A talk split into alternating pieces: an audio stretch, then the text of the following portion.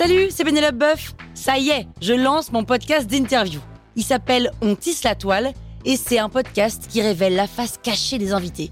Et d'ailleurs, mes invités, ce sont des CEO et des célébrités comme Gad Elmaleh, Jean-Michel Apathy, My Better Self, Rose Eberstein, Mireille Dumas. Et évidemment, je pose des questions qu'on n'ose pas toujours poser et je leur fais faire des tests, des challenges, je leur fais jouer l'harmonica, grignoter des trucs, bref. Rendez-vous sur On tisse la toile pour découvrir une interview tous les lundis. Ciao Sur écoute. Peau de chagrin, peau de chagrin, j'ai une peau de chagrin. Vous écoutez Krusty Book, le podcast qui résume les livres en vous spoilant le hook.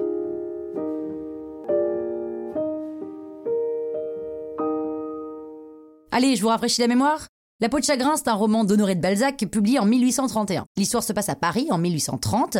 On suit Raphaël de Valentin, un jeune homme qui vient de perdre sa dernière pièce au jeu, hein, c'est un joueur, et qui se dit bon, bah moi, il ne me reste plus qu'à me suicider. Hein.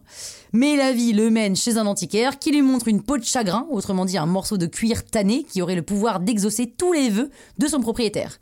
D'ailleurs, c'est écrit dessus, hein, au moins c'est plus simple pour s'en rappeler. Si tu me possèdes, tu posséderas tout, mais ta vie m'appartiendra. Mais le vieil antiquaire le prévient, chaque désir exaucé fait diminuer la taille de la peau qui symbolise sa vie. Et Raphaël accepte ce pacte diabolique. C'est un peu un remake de Squid Game. De toute façon, il avait prévu de se suicider, donc bon, il y va et il émet son premier souhait, connaître le luxe et la luxure. Et en sortant de chez l'antiquaire, il rencontre des amis qui l'invitent à une fête pour l'inauguration d'un nouveau journal politique monarchiste. Là-bas, le vin coule à flot, les invités sont importants et les courtisanes abondent. Alors que la fête bat son plein, et vous voyez là ce pote qui bat en soirée Eh bien, c'est Raphaël. Oui, oui, oui, il se met à raconter sa vie à son pote Émile et finit même par lui parler de son talisman.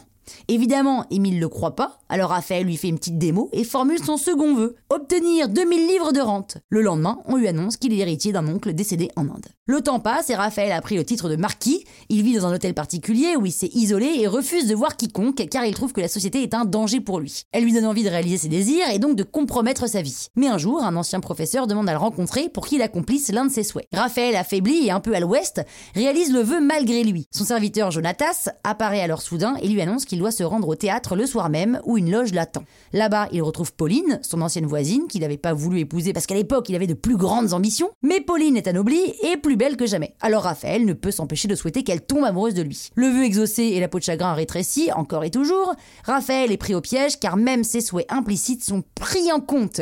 Il cherche alors un moyen de se débarrasser du talisman, mais c'est impossible. Il contacte tous les experts possibles et imaginables pour trouver un remède à cette malédiction, mais à part lui suggérer une cure thermale, ça va pas beaucoup plus loin. Et au cours de son voyage entre Aix-les-Bains et Paris, Raphaël ne peut s'empêcher de prononcer des souhaits. En même temps, hein, qu'il ne voudrait pas des cacahuètes avec son Ricard. Bon, mais on a beau le comprendre, il est en train de se détruire, et puis d'ailleurs, il est déjà à ramasser la petite cuillère. Ce qui est terrible, c'est que sa survie devient sa seule préoccupation, et que bien qu'il avait en sa possession un pouvoir extraordinaire, il se rend compte qu'il n'en a rien fait. Et un soir, Raphaël avoue à Pauline toute la vérité. La jeune femme est horrifiée, et comme le suicide semble la panacée dans cette société, elle fait une tentative en se disant que son sacrifice épargnera la vie de son amant.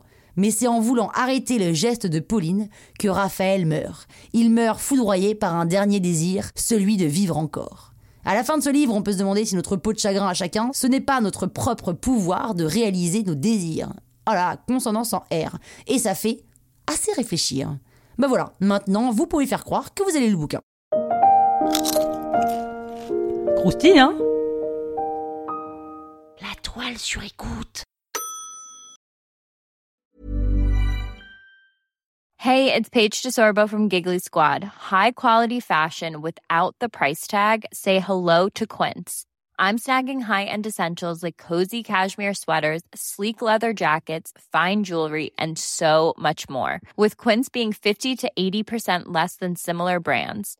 And they partner with factories that prioritize safe, ethical, and responsible manufacturing. I love that. Luxury quality within reach. Go to quince.com slash style to get free shipping and 365 day returns on your next order. Quince.com slash style.